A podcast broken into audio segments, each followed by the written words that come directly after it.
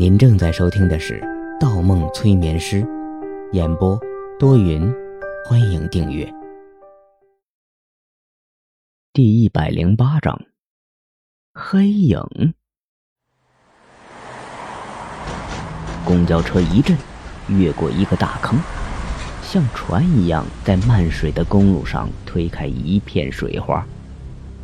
方墨也跟着一震，睁开眼睛，清醒过来。他看看手掌，看看胸前，又摸摸口袋里的魔方，最后用手托住下巴，故作镇定地望向窗外。被大雨冲刷着的街道，像一条东去的河流，见不到半个车影。可刚才发生的到底是怎么一回事？他不知道是在潜意识碎片里，还是在梦里。还是被谁催眠了？他解释不清，心里蒙上一层阴影。他发觉最近的生活越来越混沌，这种不在状态的情况出现的次数越来越多。人是群居的动物，从心理学上讲，当一个人忽然选择回避周围所有人的时候，或者长时间在心底隐藏一个秘密的时候。这个人就会下意识产生幻听、幻想，来缓解心理的压力，或者说来维持人群居性的本能。这种幻听、幻想，一般是围绕这个人所关心的，或者不愿让他人知道的一些事情发展的。这种情况下，他可以幻想出很多人、很多种情况。而每一个人舒缓各自心理压力的方式不同。有的人在梦境中延续这类幻想、幻听；有的人在日常生活中陷入这种幻想、幻听中不能自拔。而后者，更多会发展为臆想症或者精神分裂，甚至选择自杀。方墨自嘲几声。作为一个心理医生。他竟然担心起来自己是否会发生病变？难道世上真有善勇者逆那种悲剧？他打开车窗，接了一把雨水。雨水是凉的，喝到嘴里很舒服。他抬头时，正好从后视镜里撞上司机矮胖子的目光。矮胖子似乎有话要说。方某歪歪头：“快到了吗？”矮胖子笑了笑，又摇摇头：“嘿，朋友，你真能睡，一路上颠来颠去，你却像个没事人一样。我刚刚还考虑是否要叫醒你。倒是快到了，可你真确定去张家村？”方墨点点头。师傅，有什么指教的吗？矮胖子回答：“那倒没有，只不过今天就我一个人跑这趟线，你可看准车了，错过了你就要在这里过夜了。”说着，公交车猛地一顿，停在了一个歪在电线杆上的站牌前。矮胖子打开车门：“就这里，附近十几里地就这里一个站牌。”别走丢了。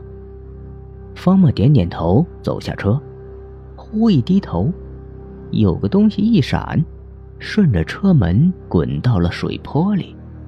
他低头一看，一根白色的香烟正浮在水上，转起了圈儿。再抬头时，矮胖子已经关上了车门。透过车玻璃，方墨注意到，矮胖子嘴里。仍衔着一根香烟，掉落的不是他嘴里的那根他又低下头，刚才脚边水里的香烟不见了，不知道被水冲到哪里去了。站牌距离张家村的村口只有百余米，但十分泥泞，没走几步，方墨就放弃了雨伞。相比趟行在没过膝盖的淤泥里，头顶的大雨简直不值一提。直通村口的路完全是条土路，全是暗坑，没有一丝修缮的痕迹。方默只能判断，正如司机所说，这是一个人烟稀少的村落。走到村头，方默停下脚步。村子北面地势明显比南面矮很多，大部分房屋浸泡在雨水里。只有南面高地上屹立着一排规整的建筑，似曾相识。他没有来过这个村子，怎么会有如此强烈的既视现象？或者说是幻觉记忆？没有经历过的事情或场景，仿佛在某时某地经历过的似曾相识之感，也叫海马效应。是心理学上一个边缘领域，目前尚无定论。每个人或多或少都经历过这种即时现象。来到一个陌生的地方，或者见到一个陌生的人，似曾相识，仿佛多年前经历过，或者认识这个人。甚至这个地方的一些小细节，或者这个人的一些小动作，都让人印象深刻。弗洛伊德把这解释成一种潜意识矛盾冲突的现象，是错误的意识反应，但并没有得到大多数人的认可。还有人用平行时空解释，说在另一个时空，另一个自己之前经历过这件事情，再次经历时记忆被唤醒，逃出了时空限制，更有意识流动，大脑皮层放电。记忆拼凑等诸多假说。我们在这里，就在那里，在那里，就在这里。回想起德川康介的话，方墨紧张起来，连续做了好几个深呼吸，才让自己平复下来，但仍然无法抹去心中德川康介的那个暗示。总有一天。你会发现，我们所在的世界和潜意识世界是完全相通的。会有这样的一天吗？方墨选择继续前进。雨水打在脸上，让他体会着真实。他知道，也许有一天他会分不清什么是真实，但他必须一直走下去。目光一聚，村口的建筑前站了一个黑影，又是一个老人。方木心里一惊，不是，应该是一个男人。那黑影也没有打伞，没有站在房檐下，与他一样站在路中间，淋着雨。二人相距大约不到一百米，隔着雨帘。看不清对方面容，只能判断那人与他差不多高，甚至比他身材更魁梧一些。但他很确定，对方正面对着他。方墨又走几步，一停，大约有十米左右，他一直盯着黑影。黑影似乎没有移动，可二人之间的距离似乎一直没有变化。怎么可能？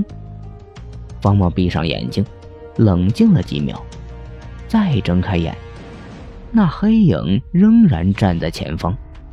他大步奔跑起来，不相信会出现这样的情况。二人之间的距离一定发生了变化，或者被什么抵消了。速度一起，方墨眼睛一眯，发现了问题。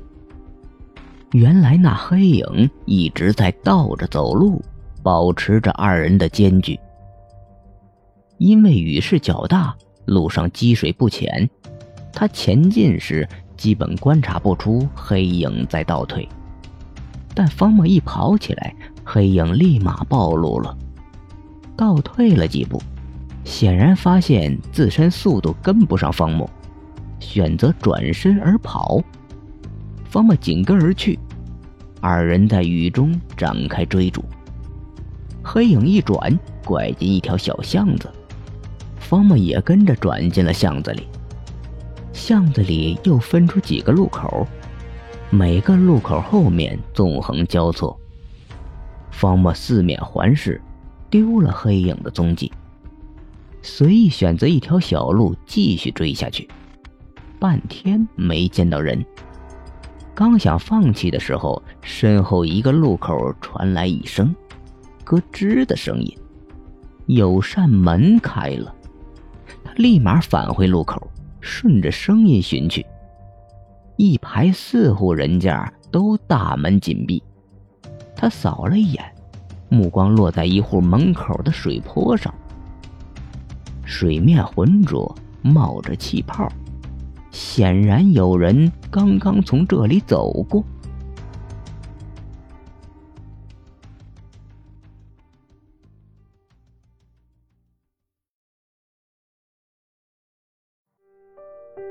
本集播放完毕，喜欢请投月票，精彩继续。